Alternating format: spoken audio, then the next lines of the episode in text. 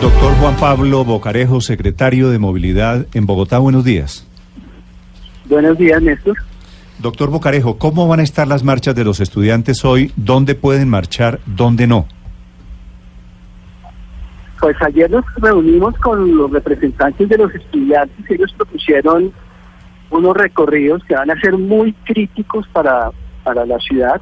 Eh, Los estudiantes de la pedagógica, por ejemplo, van a coger la 72, la Caracas, la 80 y van a llegar eh, a la 100 con Autonorte. Los estudiantes de la Nacional van a coger la NQS eh, y la autopista norte. Nosotros ayer les insistimos mucho en que pudiéramos llegar a un punto como un nodo, una plaza, un parque en donde se pudieran acumular y pues finalmente no se pudo llegar a un acuerdo y ellos van a llegar ahí a ese punto de la 100 con Autonorte que nos va a generar pues unos impactos muy complejos. No se pudo, doctor Bocarejo, llegar a un acuerdo. ¿Qué quiere decir? Nosotros hemos tenido este año más de 1.450 marchas. Es decir, cada, casi que cada día tenemos tres o cuatro marchas y tenemos un equipo de la Secretaría de Gobierno, Secretaría de Seguridad y Secretaría de Movilidad que los acompaña. También tenemos un apoyo muy importante de la personería. Los acompañamos, organizamos las marchas de la mejor manera posible.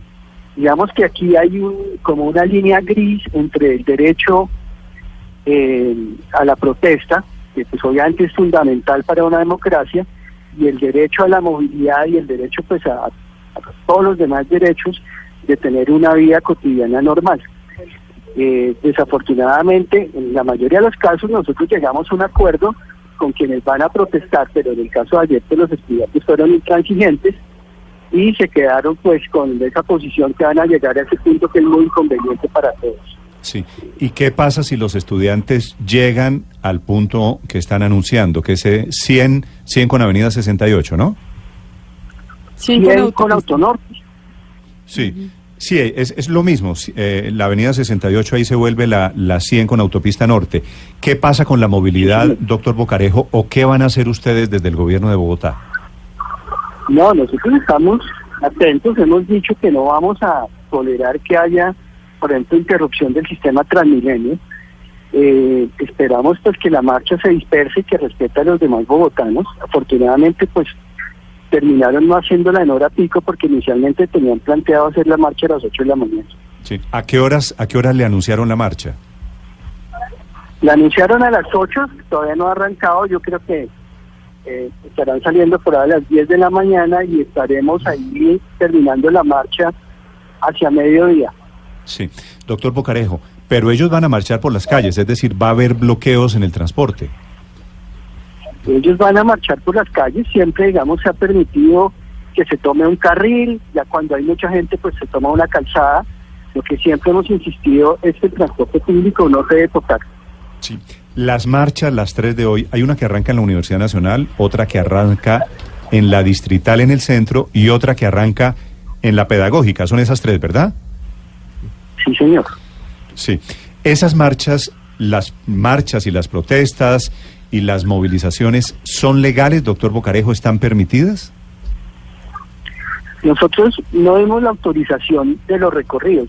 Digamos que hay, le hacía hace un segundo, hay como una zona gris en donde hay una, digamos, un derecho a la protesta y ese derecho a la protesta pues plantea de alguna manera que la marcha se puede realizar por donde lo definan, pero nosotros como distrito debemos y tenemos, digamos, la responsabilidad de poner las reglas de juego para que la marcha no afecte a los demás.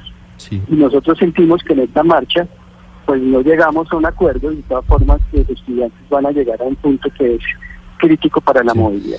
Doctor Bocarejo, para que lo tengan claro los oyentes, ¿cuál es el recorrido autorizado, es decir, por el cual las marchas podrían ir sin problema y en dónde van a actuar los hombres de movilidad, la policía de tránsito y demás? Porque es cierto, va la marcha, que tiene todo el derecho de ir, pero también hay millones de personas en Bogotá que necesitan moverse.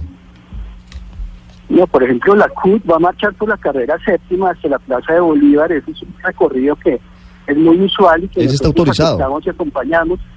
Sí, y, ellos pues toman la calzada y eso pues digamos nosotros eh, les hacemos acompañamiento, pero ellos llegan a la Plaza de Bolívar. Lo que digamos es muy difícil de, entender en, lo que tuvieron los estudiantes es llegar a un punto y hacerle tanto daño a la movilidad como es el autonorte con calle 100. Eh, doctor Bocarejo, eh, en su diálogo con los estudiantes, ¿ellos finalmente se comprometieron a no bloquear Transmilenio o no asumieron ese compromiso? pues es que la, la misma ley lo plantea.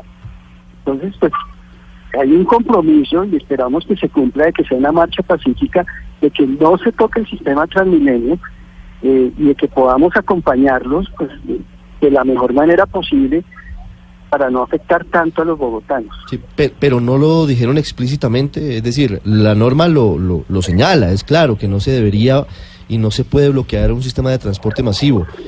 Pero hay ese compromiso mínimo de los eh, manifestantes, de los estudiantes, de no bloquearlo.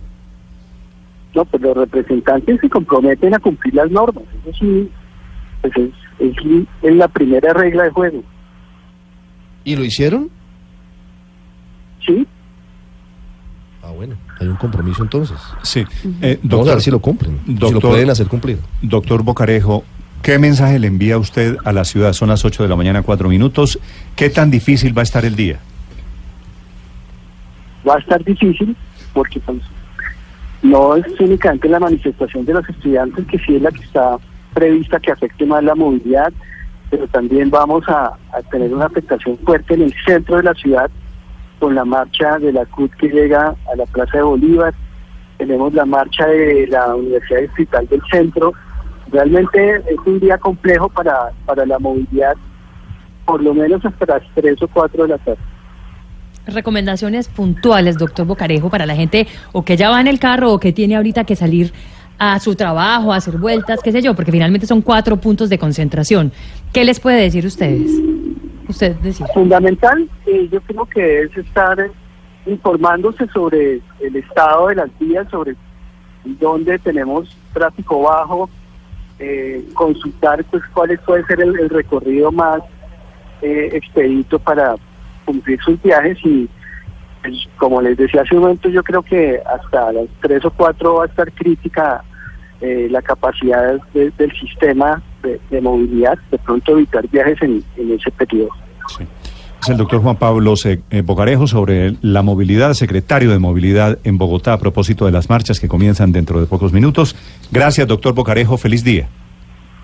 Muchas gracias. Vamos, por supuesto, a estarles informando durante toda esta jornada